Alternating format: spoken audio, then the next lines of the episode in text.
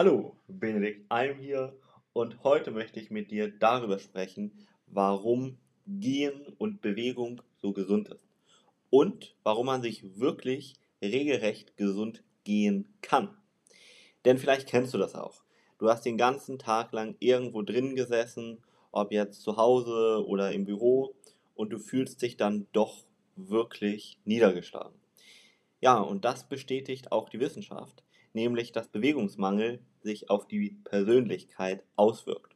Wenn man weniger körperlich aktiv ist, führt das nachweislich zu weniger Extrovertiertheit, ja, man wird also introvertierter, man hat weniger Offenheit gegenüber anderen und man ist auch sozialer weniger verträglich.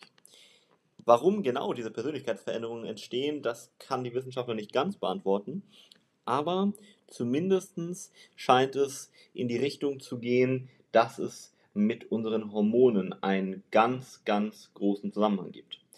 Und man muss sogar sagen, dass der altgriechische Arzt Hippokrates, den kennt vielleicht der eine oder andere vom Hippokratischen Eid, schon gesagt hat, dass Gen die beste Medizin ist. Ja?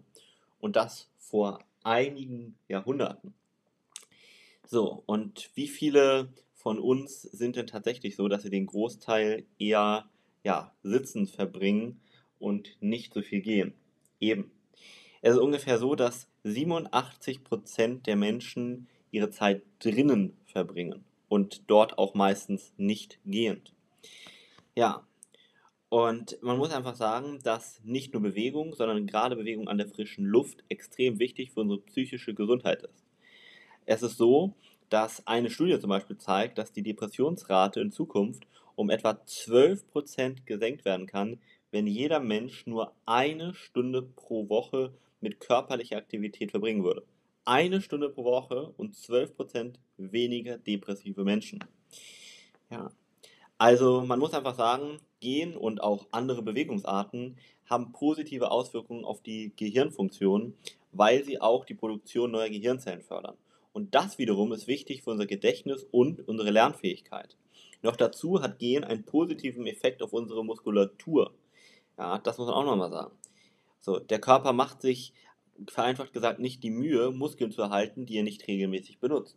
Und wenn du jetzt dich wenig bewegst und eher viel sitzt, dann baut der Muskulatur ab.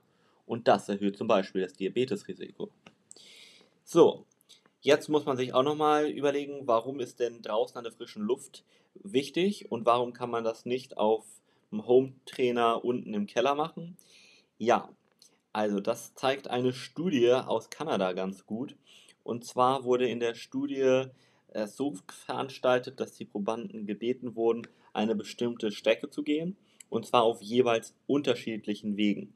Manche sind an einem Flussufer entlang gegangen und die anderen durch einen Tunnel.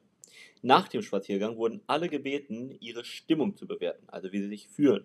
Und die, die am Flussufer gelaufen sind, waren deutlich, deutlich glücklicher. Und umgekehrt, kannst du dir auch vorstellen, die im Tunnel gegangen sind, waren nicht ganz so gut drauf. Ja, also ob du neue Gehirnzellen aufbauen, deine Muskeln stimulieren, erhalten möchtest, gerade weil sie sich auch im Alter sonst abbauen, oder dich einfach nur besser fühlen möchtest, weil es auch nachweislich Stress reduziert. Die Lösung ist ganz einfach. Geh einfach eine Runde spazieren.